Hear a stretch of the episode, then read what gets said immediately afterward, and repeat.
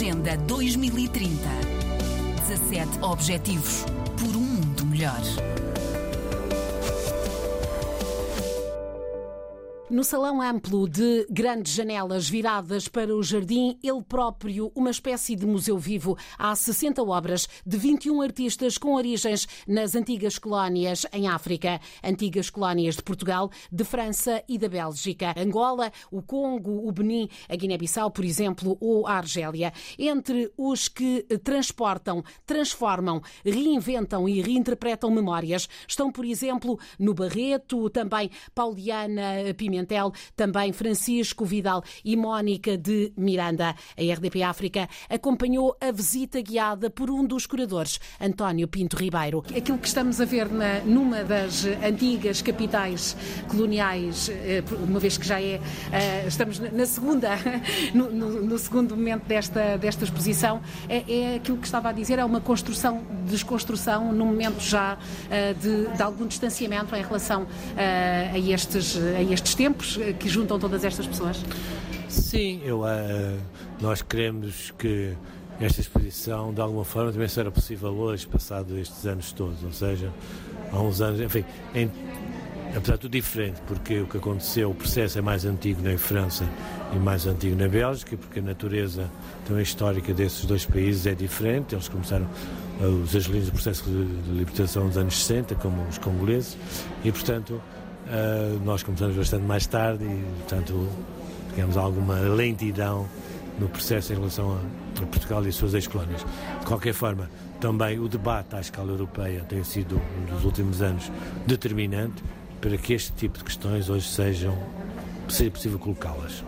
À parte disso, também é evidente que esta as produções das obras que aqui estão são obras muito recentes, porque também este processo artístico é relativamente recente, ou seja, é a partir do princípio do século XXI que estes eh, artistas afro-europeus começam não só a trabalhar, mas a sobretudo a poderem expor, a terem visibilidade, a serem conhecidos, a serem divulgados.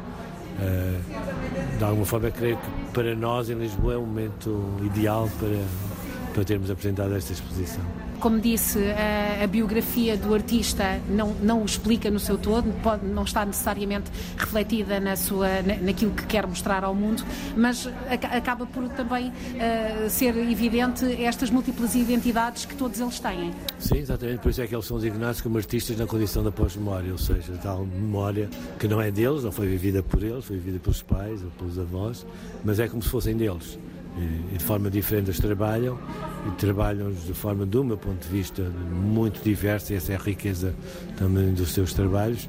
E simultaneamente nós podemos uh, ver, entrever que há aqui uh, memórias biográficas, mas não são, não são nem propagandísticas, nem sequer panfletárias. Eu acho que isso seria uma forma muito reduzida de olhar para estes problemas, e nomeadamente olhar para o processo de descolonização que a Europa tem que fazer dentro de si próprio de uma forma mais inteligente e subtil do que às vezes acontece. E, e utilizando uh, símbolos que, que aproximam o público uh, menos habituado a estas expressões, uh, também conseguem passar a sua imagem e abordar a arte de, de, uma forma mais acessível, como, como disse, não é? E sem grandes complexos, pegar nos símbolos e reconstruí-los, reinventá-los. Sim.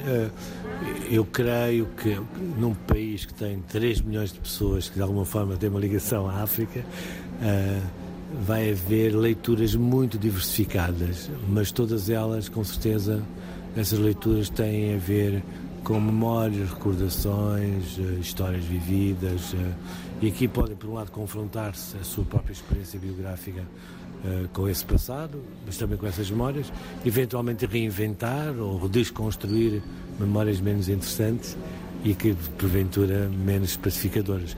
Há aqui uma nestas, uma parte destas obras há uma dimensão que eu gosto imenso, que é uma dimensão de, de compaixão e de, sem esquecer, mas de olhar para, para, para o futuro. Estes artistas têm uma energia invulgar, quer dizer, são muito positivos e muito afirmativos e sabem que a Europa necessita deles também.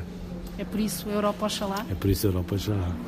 Uh, e uma, uma das, das abordagens é tão interessante, os obuses uh, e, as, uh, e as plantas verdadeiras. Sim, Sim aí está, é uma forma de, como dizia este artista Sami Balogi, trabalha muito sobre a necessidade de nós não esquecermos, portanto, não deixarmos que a amnésia tome conta de nós e, portanto, sabermos que, independentemente, já não podemos fazer nada em relação às violências que foram cometidas pelos nossos antepassados, ou, ou não, não somente antepassados, mas por europeus, saber contudo que essas violências existiram e até para vivermos melhor o presente connosco. Acho que se, se entendemos esta violência e se aceitarmos, acho que vivemos todos melhores uns com, com, com os outros, porque o passado está sempre a romper no presente, sempre. Agenda 2030. 17 Objetivos por um mundo melhor.